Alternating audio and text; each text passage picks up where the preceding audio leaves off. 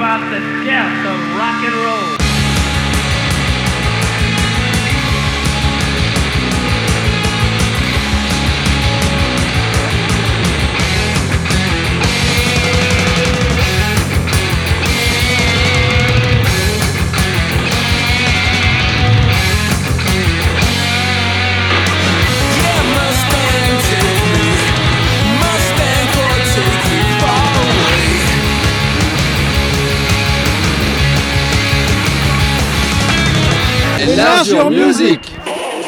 Bonsoir à toutes, bonsoir à tous. Euh, Enlargeur Music numéro 208. Une, une émission spéciale, c'est aujourd'hui. Bonsoir Nico, dans le bocal la technique, une année 1979. Bonjour. Grosse année charnière, on va dire. Ouais, bonjour à toutes et à toutes. Salut Steph. Euh, ouais, bah 79, c'était il y a 40 ans. Ouais, donc des disques qui fêtent leurs 40 ans. C'est vraiment, comme je disais, une année charnière dans l'histoire de la musique. Et je vais Ouais. te laisser présenter, en- dire quelques petites choses dessus. Bah ouais, ouais, resituer vite fait euh, les événements. Donc pour la musique, en 79, euh, euh, c'est l'année où Sid Vicious euh, décède. Par Ouais. exemple, donc c'est un peu la mort euh, du punk. Euh, concernant le cinéma, en 79, euh, un, des films, un de mes films préférés, Voyage au bout de l'enfer de Michael Cimino, qui remporte l'Oscar du meilleur film. Ouais.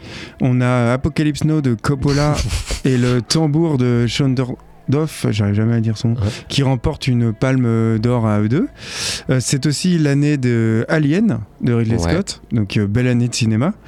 Euh, c'est l'année, alors ça c'est pour revenir à des choses, mais maintenant c'est tellement ancré dans notre culture, enfin dans notre culture, dans notre société. C'est l'ouverture du premier McDonald's en France. À Strasbourg, c'est en Waouh. Ah, 79. j'ignorais, Avant, il n'y en avait pas, tu vois. J'ignorais totalement. Et c'est l'année de la mort de Jacques Messrine, enfin Mérine. Ouais. Et c'est aussi l'année de la lancement de la fusée Ariane. Ouais. Voilà, 79. Ouais. Et puis pour la culture, ouais, comme tu disais, cinéma, ça bougeait dans tous les sens. En bande dessinée, ça bougeait dans tous les sens. En littérature aussi, il y a pas mal d'éditeurs américains, enfin d'auteurs américains ont été édités en France. Voilà, mais ce qui nous concerne, c'est la musique et on a fait une sélection des albums qui fêtent leurs 40 ans. Mais là, on aurait pu faire au moins 5 émissions parce que quelle année Oh la vache, je sais même plus euh, où donner de la tête. Tellement qu'il y a eu de bons disques, même les majors sortaient des super disques. C'est clair. Et puis, euh, qu'est-ce que je veux dire d'autre que entre ça et puis le nombre de groupes qui se sont formés cette année-là, enfin voilà, ça, on pourrait faire 5 émissions faciles. Ouais, c'est une, une- Je te laisse démarrer. une petite programmation aux, aux petits oignons. Donc, euh, on va- je vais passer euh, Germs. Donc, c'était un groupe de punk de Los Angeles. On avait déjà diffusé dans les oldies. Ouais. Alors, c'est Pat Smith, le euh, Pat Smear, le guitariste, et Derby Crash, le chanteur, qui font les Germs en 77. Leur premier album live, Forming Sex Boy, il sort dans la foulée, suivi de Lexicon Devil, leur premier EP. C'est un groupe qui sort son premier album durant, durant cette fameuse année 79, l'album qui s'appelle Germs Incognito, qu'on connaît plus sous le nom de GI, entre parenthèses. C'est un album qui est produit par Joan Gent, qui connaîtra son petit succès. Il sera suivi d'un second album live, puis à la suite d'une première séparation de Germs, il se reforme pour un ultime concert en 80 au cours de la- laquelle bah, Derby Crash il annonce la fin prochaine du groupe. Ouais. Et lui se suicide euh, par overdose d'héroïne le 7 décembre 80 à l'âge de 22 ans. Une mort qui va être éclipsée parce que le lendemain il y a la mort de John Lennon qui sera assassiné. Donc euh, ça va éclipser sa mort. Un suicide de, qui met la fin au groupe. Pat Smear, il va jouer plus tard dans, avec Nina Nirvana sur la tournée In Utero et les Foo Fighters du mois au début. La bassiste Belinda Carlisle elle va former The Go-Go's avant d'entamer une carrière solo. Et puis les Gems ils sont reformés en 2005, mais avec l'acteur Chan West, une reformation à mon sens qui est complètement Ouais, anecdotique. ça servait à rien. Voilà, euh, les Germs, c'était un son chaotique qui fut selon moi un des meilleurs groupes de punk euh, du, des États-Unis. Et on va écouter le titre qui est un hymne, hein, le titre Lexicon Devil, qui est issu de leur premier album GI. Super, super choix. Et puis pour ma part, ça sera Père Ubu. Alors Père Ubu, c'est fi- figure majeure euh, des avant-gardes euh, de l'art rock expérimental américain, figure majeure aussi du post-punk, sans succès ni popularité, donc euh, juste un succès d'estime euh, en Europe notamment.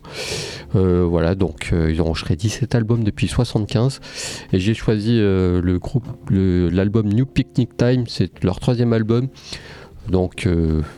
Sorti cette année-là, euh, dans des conditions assez chaotiques parce que les membres n'étaient plus du tout là, ils s'entendaient pas trop. Le groupe a bou- toujours bougé. hein. Faut dire qu'il est particulier, euh, Et monsieur. particulier, c'est autour de la figure euh, le chanteur, je sais plus son nom, j'ai mangé son nom. J'ai un trou de mémoire. Voilà, donc ça donne une espèce de disque post-punk euh, dansant et lugubre, même voire inaudible par moment. C'est vraiment très particulier, mais c'est super. Voilà, il faut vraiment. Il y a les ingrédients de, euh, du punk, du reggae, du, de la cold wave. Il y a plein de choses qui débarquent là-dedans.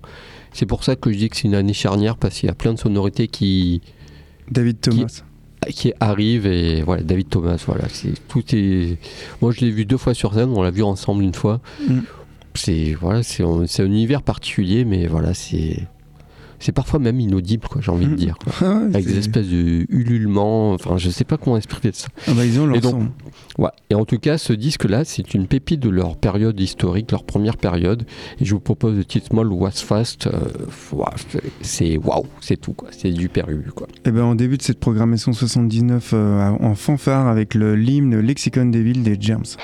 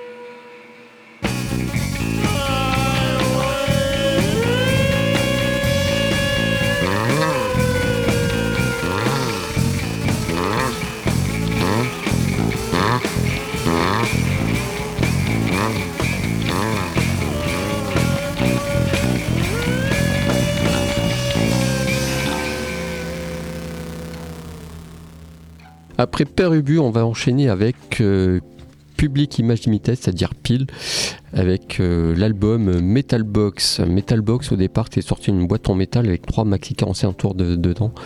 C'est un disque qui a profité du chaos de son temps. Il Margaret Thatcher est arrivée au pouvoir en Angleterre. C'est pour ça qu'il y a un peu le chaos. Ah bah ouais. Donc euh, Pile qui est mené par euh, le Johnny chanteur des. Sex Pistols qui a dansé un peu sur le feu et remis en musique. Ça donne une espèce de truc euh, hybride, une fusion de punk, de new wave, de dub, de krautrock et d'art rock. Le new wave n'avait pas débarqué donc c'est pour ça qu'il était un peu en avance en fait quoi. Et cet album là est vraiment à part je trouve dans leur discographie. C'est un disque vraiment essentiel de l'histoire de la musique. C'est un groupe essentiel aussi. Pour Je moi. pèse pas mes mots, c'est vraiment un disque essentiel. J'ai encore Mhm. écouté ce matin. Ah non, mais quand on clair. entend ça, euh, bah, pff, Mm. personne n'a fait, personne n'a fait ce, ce genre de truc après quoi. Il y a Dia Wobble qui a participé dessus. Enfin voilà, je- pff, la liste est tellement longue de ces disques. Encore, il y a aussi euh, les Clash qui ont sorti un album cette année-là. Enfin voilà. Là en tout cas pour Pete, je vous propose Car Ring, elle serait l'album Metalbox. Donc comme je disais, et je veux vous dire, un disque essentiel. Ouais, on va partir sur un autre groupe essentiel et un autre album essentiel, un groupe ultra culte, ultra connu. Donc je vais faire bref, Joy Division. Ils étaient originaires de Manchester, actifs Ouais. de 76 à 80. On aurait pu se piquer toute la prog chacun. C'est ça. Il est actif en 80 jusqu'au suicide de Ian Curtis. Et bah, la même année, il faisait partie du mouvement post-punk. C'est un des groupes initiateurs de tout ce mouvement Cold Wave. Je vous invite à réécouter l'émission qu'on avait fait euh, Ouais. sur la Cold Wave à l'époque. Euh, c'est aussi un des groupes précurseurs de tout ce groupe, groupe euh, rock gothique avec The Cure, Suxy, euh, qui, a- qui vont annoncer un peu toute cette vague Baos, Sister of Mercy, Fields of Sniffling. C'est la figure emblématique de la figure emblématique de cette formation, c'était son chanteur Ian Murtis, un peu avec sa voix mortifère. euh, Ouais. Il était victime du PIPSI, il supportait, il supportait de moins en moins la célébrité et donc il se suicidait en mai 80 à l'âge de 23 ans. Et je vous invite à regarder Control, l'excellent film d'Anton Corbin qui est adapté du roman Touching from a Distance de la femme de Ian Curtis, Deborah Curtis. Et quel film? Ouais, excellent film. Euh, suite à son... fait parce c'était le photographe du groupe en plus. C'est ça, ouais. Suite à son suicide, les membres du groupe ils vont monter New Order avec la carrière qu'on connaît. Il y a que deux albums de Joy Division qui ont été produits, mais euh, tout le matériel existant, les démos, tout ça, ça a été réédité depuis en CD. Et on va écouter le titre Shadowplay qui est issu de leur premier album Un No Pleasure, le seul album du groupe qui soit sorti du vivant d'Ian Curtis. Un album sorti chez Factory Records, donc en 79, logique. Un album avec sa mythique pochette qui est issue de la maquette de Peter Saville, euh, une pochette qui est devenue civile, euh, qui est devenue mythique, qu'on retrouve sur tous les t-shirts. euh, Ouais, ça. yes. Tout de suite, pile.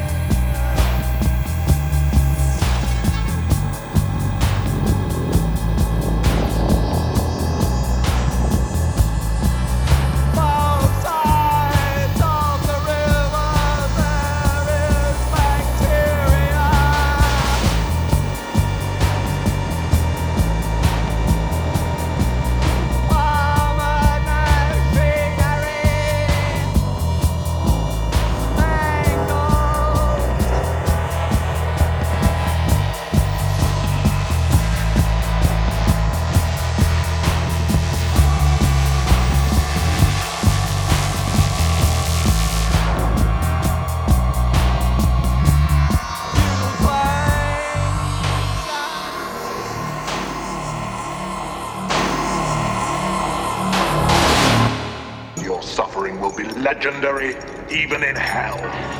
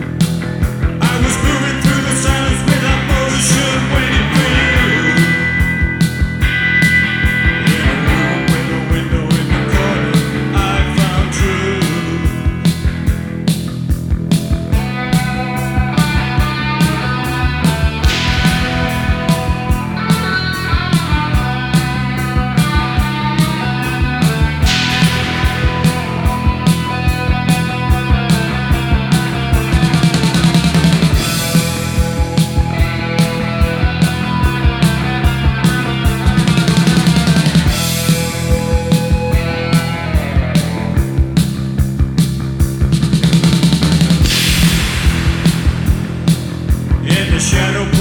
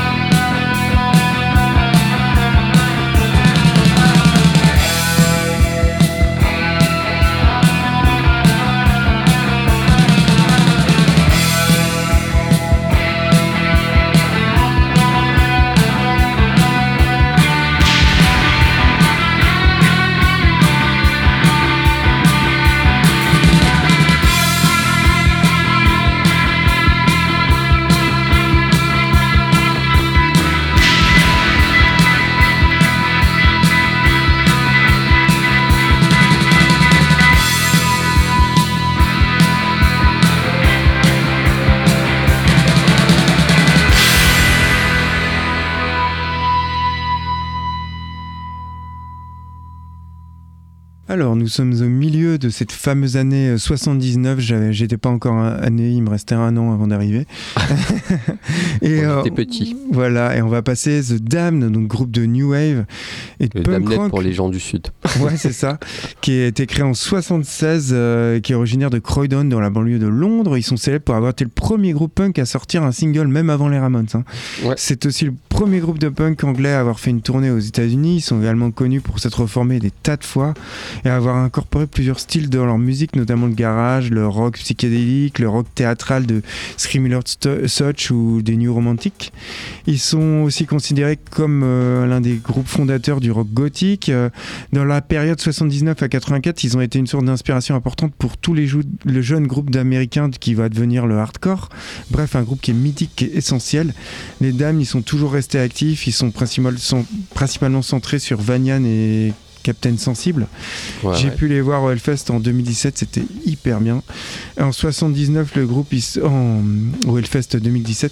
En 79, le groupe il sort l'album Machine Gun Etiquette, un album qui est musicalement plus travaillé, plus varié que les précédents. Un album qui est un peu avec une tendance euh, année euh, rock années 60. Et on va écouter le titre Love Song. Et puis pour ma part, ça sera The Cure. Alors, The Cure, groupe mythique euh, formé en 76, je crois, Mhm. autour de euh, Robert Smith. Robert Smith. Euh, voilà, donc en 79 sortait Sweet Imaginary Boy, un groupe, un, un album teinté de fureur, de mélancolie, de rock saturé, de balade brumeuse. Sous une simple. euh, c'est faussement simple parce que simplicité extrême et en même temps il se passait quelque chose. C'est ça. Il se passe quelque chose. Ils étaient bien avant la New Wave, la Cold Wave, ils savaient pas que ça allait arriver, donc ils étaient un peu précurseurs sans le savoir. Euh, Qu'est-ce que je peux vous dire dessus Que c'est. euh, c'est froid aussi. hein, Ah bah, c'est- complètement. C'est assez froid. Et sur cet album, on retrouve le titre euh, 20. 20 euh, Saturday Night, 20, euh, 20, euh, pff, un, deux, trois, 20 20 21st in Saturday Night, qui est euh, titre mythique du groupe, qui en fait euh, au départ était composé à l'orgue électronique Mm. et enregistré à la maison. Et en fait, si vous connaissez le morceau, le tic tic tic tic tic qu'on entend qui donne le rythme, en fait, Robert Smith et ses copains étaient dans, la maison familiale, ils étaient dans la cuisine. Et le père de Robert Smith est descendu euh, un peu, un peu, un Énervé. peu ras-le-bol du bruit qu'il faisait Ouais. ce samedi soir, leur a dit euh, Ah, Vous pouvez pas faire des bonnes chansons, tu peux pas composer un truc. euh, Il y a ce robinet qui fuit, par exemple, sers-toi de ça. Quoi. Et là, il y a eu cette idée avec ce rythme, le tic, tic, tic, tic qu'on entend tout le long du disque, c'est le robinet qui goûte, en fait, D'accord. qui a donné cette idée à Robert Smith. Est-ce que ça fait partie de la légende J'en sais rien. En tout cas, c'est ce qu'il a écrit dans ses mémoires. Et voilà, je vous ai choisi le titre Fire and Cairo pour illustrer tout ça. Euh, J'aurais pu choisir un peu quel morceau tellement ils sont bons. Ouais, puis ça annoncera un album encore plus froid qui est moi mon album préféré de tous les Ah temps. ouais, ouais, c'est la l'album va arriver après. Pornographie en 82. Ouais, et 80. vous allez vous geler après. voilà, c'est ça. Eh bien, on écoute les dames avec le morceau Love Song. Ladies and gentlemen, how do?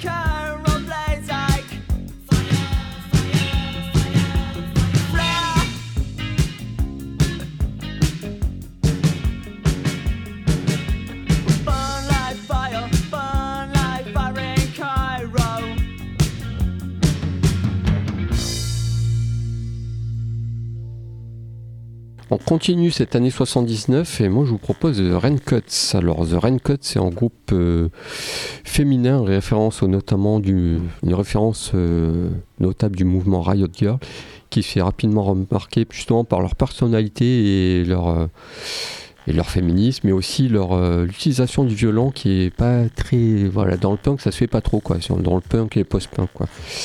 Avec euh, ouais, donc tout ce que ces sonorités que ça peut ça peut donner. Ils ont fait combien? Ils ont fait d'albums Ils ont fait 4 albums quand même. Ils ont existé de 77 à 84 avant de se séparer. Puis ils se sont reformés épisodiquement euh, de temps en temps pour des concerts, mais rien de particulier.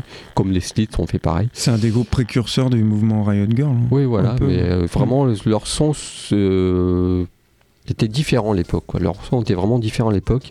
Il y en a une d'ailleurs qui est partie jouer avec, euh, les Slits. Enfin, le groupe a bougé un peu dans tous les sens.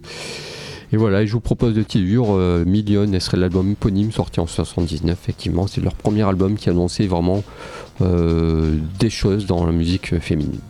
Ouais, puis On fait court parce qu'on court après le temps, encore une fois, si on veut tout passer. Et euh, 79, c'est aussi l'année euh, que les historiens de la musique euh, peuvent qualifier comme le début du hardcore. Ouais. Donc Middle Crass, j'ai diffusé, c'est un groupe de Santa Ana en Californie qui fait actif 77 à 82, qui est le groupe qui comprenait Jeff Atta au chant, Mike Atta à la guitare et Mike Patton, l'autre, hein, pas le, Ouais, ouais. celui qu'on connaît dans Face No More, à la basse.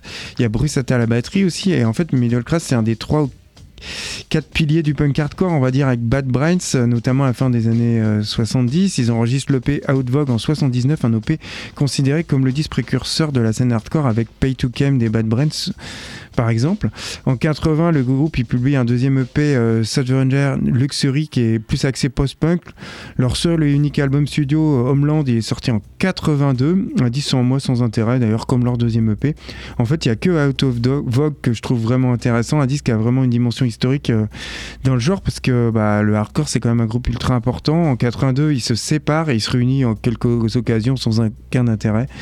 Et Makata, depuis, il est mort d'un cancer des poumons et euh, en avril 2014, à l'âge de 53 ans, on va écouter le titre Out of Vogue, un titre qui annoncera les Black Flag, Manor Street et compagnie. Ouais, c'est ma période préférée dans le, le hardcore. Ouais, moi aussi. Et on retrouve euh, ce titre sur le P du même nom, paru forcément en 79. Et tout de suite, The Raincoats.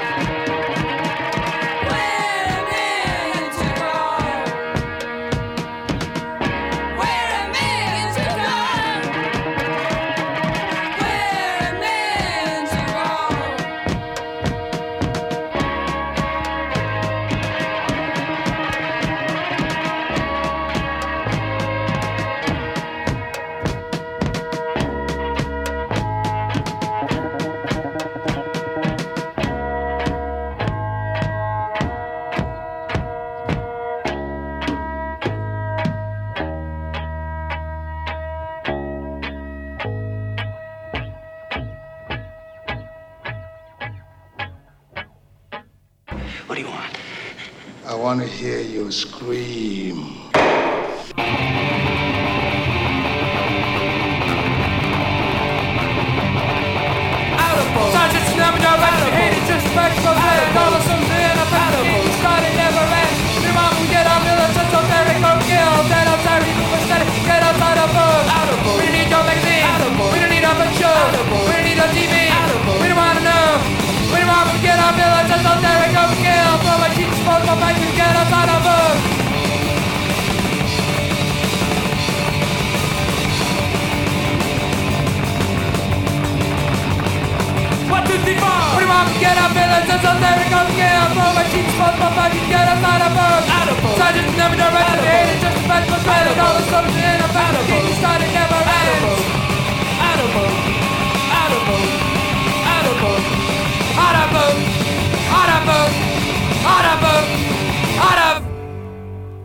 On poursuit cette grande année musicale euh, qui est 1979. avec- Regardez, vous allez voir, euh, c'est surprenant tout ce qui est sorti. C'est ça.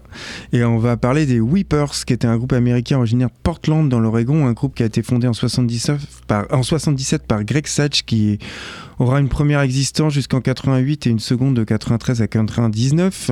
Un premier EP Bitter of Death qui sort en 78, qui annonce le style musical du groupe, euh, à savoir un rock énergique et basique qui tire ses influences, on va dire, du punk, voire du hardcore. Le tout avec une charge émotionnelle qui était ultra présente. Et en fait, euh, Greg Sage, le fondateur et le guitariste du groupe, c'était tellement perfectionniste que le gars, il fabriquait lui-même ses amplis à lampe. Ce qui donne au Weeper, tu vois, un son qui est vraiment euh, unique, euh, avec un son de guitare vraiment Ouais. particulier. Nirvana a fait rentrer le groupe dans la postérité, euh, notamment en se disant euh, influencé par eux. Ils ont notamment repris des morceaux comme Return of Rat ou euh, le morceau D7 qu'on va d'ailleurs écouter par la suite.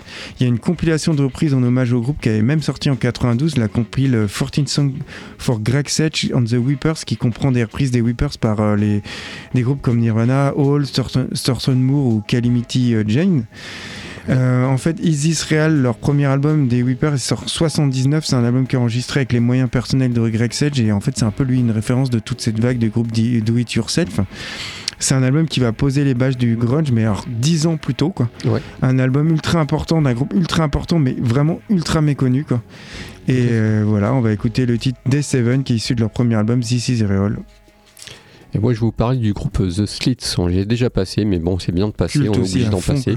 C'est le premier groupe féminin à apparaître sur la scène punk, en Mm. 79. Et c'est aussi la- musicalement et artistiquement et socialement, c'est la genèse de tout ce qui répondra plus tard au caractère féminin des décennies rock suivantes. Le Riot Girl, le Mm. manifeste, les bandes dans tous les sens, lesbiennes, etc. Etc. Euh, Björk, PJ Harvey, Cat Power, euh, des tas de groupes, des tas de filles euh, irrévérencieuses ou pas, peu importe. Voilà, c'est du punk, mais qui est du dé- le punk s'est transformé, du début s'est transformé en reggae dub après, ça. expérimental, un peu comme pile, mais avec plein de choses dessus, enfin plein de choses. Bah, les Clash posaient déjà le truc à la base, quoi. Et justement, elles ont justement, elles ont tourné les Clash, ils ont un peu mis, euh, enfin, elles ont un peu mis sous leur aile. Il les a aidés à signer, etc.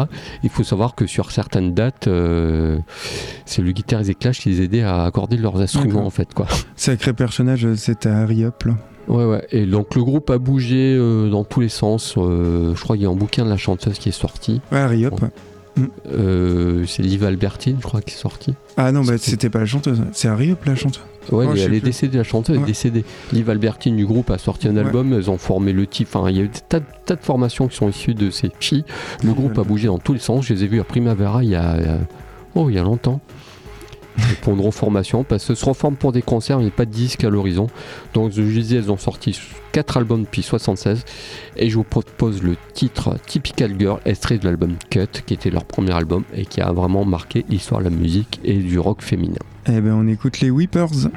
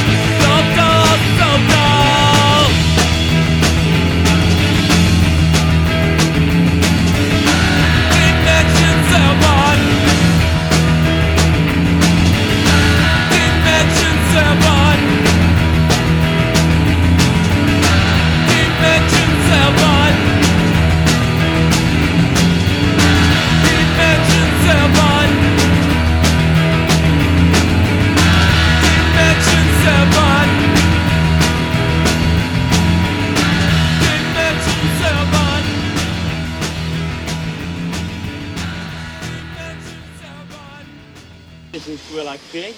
Fui lá. Fui.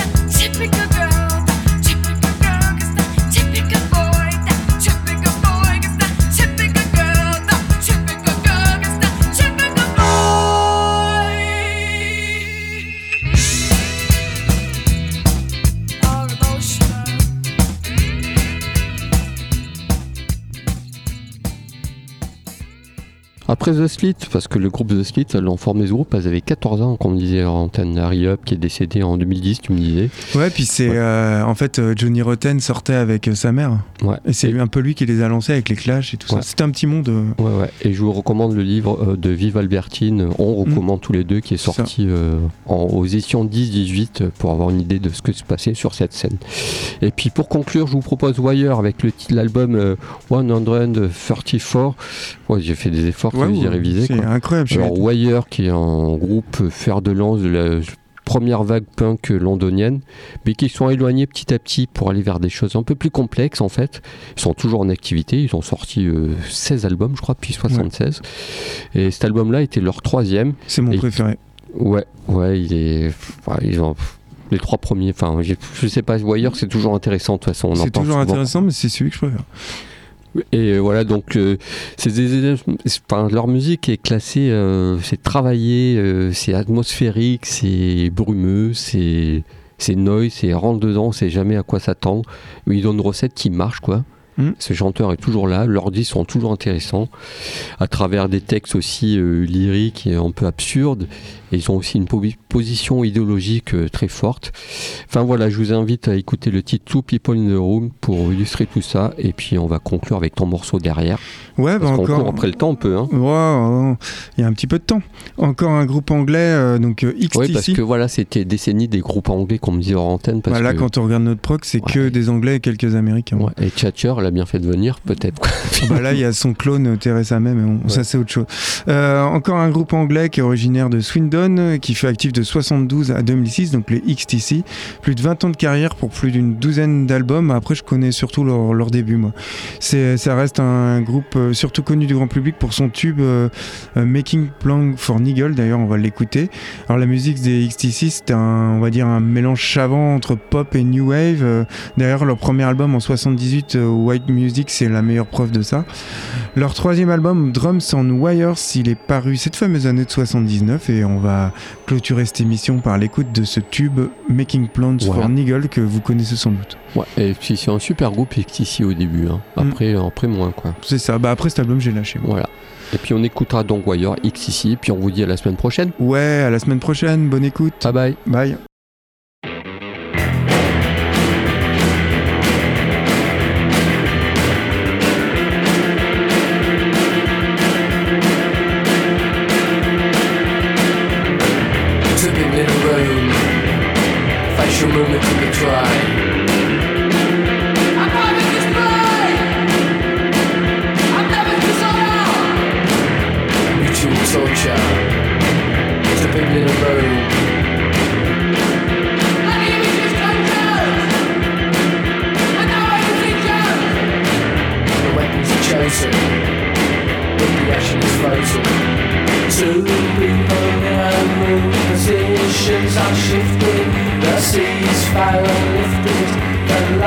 Is fierce. It's intended to pierce any cloak of deceit and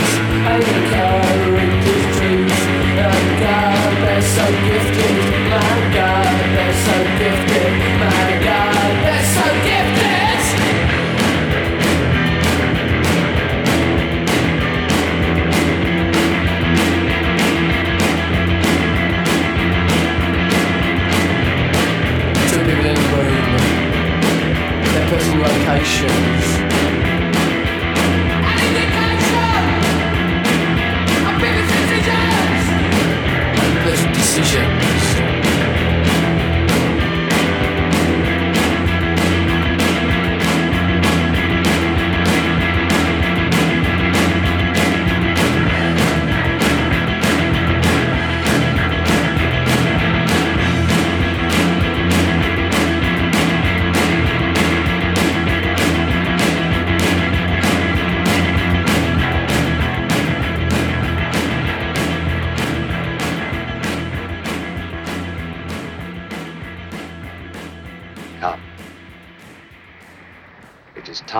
Keep your appointment with the Wicker Man.